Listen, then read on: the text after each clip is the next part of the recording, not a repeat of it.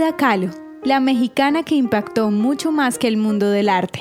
Magdalena Carmen Frida Kahlo Calderón nació el 6 de julio de 1907 en la Ciudad de México, hija de un judío de origen húngaro-alemán que zarpó de Alemania huyendo de la persecución. Frida Kahlo es catalogada como una de las figuras más conocidas del arte moderno y una gran exponente de la cultura mexicana. A través de su pintura logró plasmar su amor por México y los sentimientos de dolor más profundos durante su vida.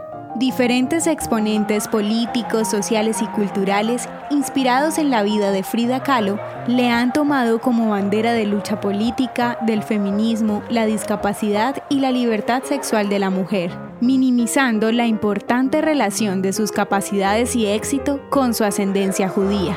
Primero, su herencia artística. Su padre y abuelo fueron fotógrafos. Frida afirmó que, al contrario de los pintores surrealistas, ella no pintaba sus sueños, sino su realidad.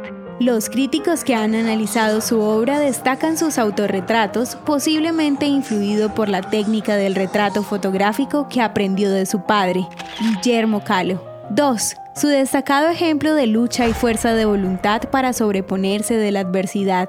A los seis años, Frida sufrió de poliomielitis, dejando una evidente secuela en una de sus piernas que la llevó a ser objeto de burlas y señalamientos. También a principios de su edad adulta sufrió un accidente que la llevó a pasar meses postrada en una cama, desde donde se inspiró a pintar. Capacidades arraigadas en el linaje judío para sobreponerse a los eventos dolorosos de la vida. Tercero, dentro de los detalles de la forma de vestir de Frida se destacan las joyas y collares que le encantaba usar. Posiblemente esto se debe a que sus abuelos tenían joyerías en Europa. Cuarto, su relación sentimental con León Trotsky, un político y revolucionario ruso de origen judío, quien pudo haber contribuido en la formación de la identidad política de Frida. Quinto, su expresión y activismo político, como muestra de querer combatir la tiranía y la injusticia. ¿Quieres que tu voz se escuche en nuestras audiohistorias? Recuerda que puedes enviarnos un saludo a nuestro WhatsApp. Si quieres ayudar a Audiohistorias de Israel, puedes hacerlo con tu donación en la página www.audiohistoriasdeisrael.com.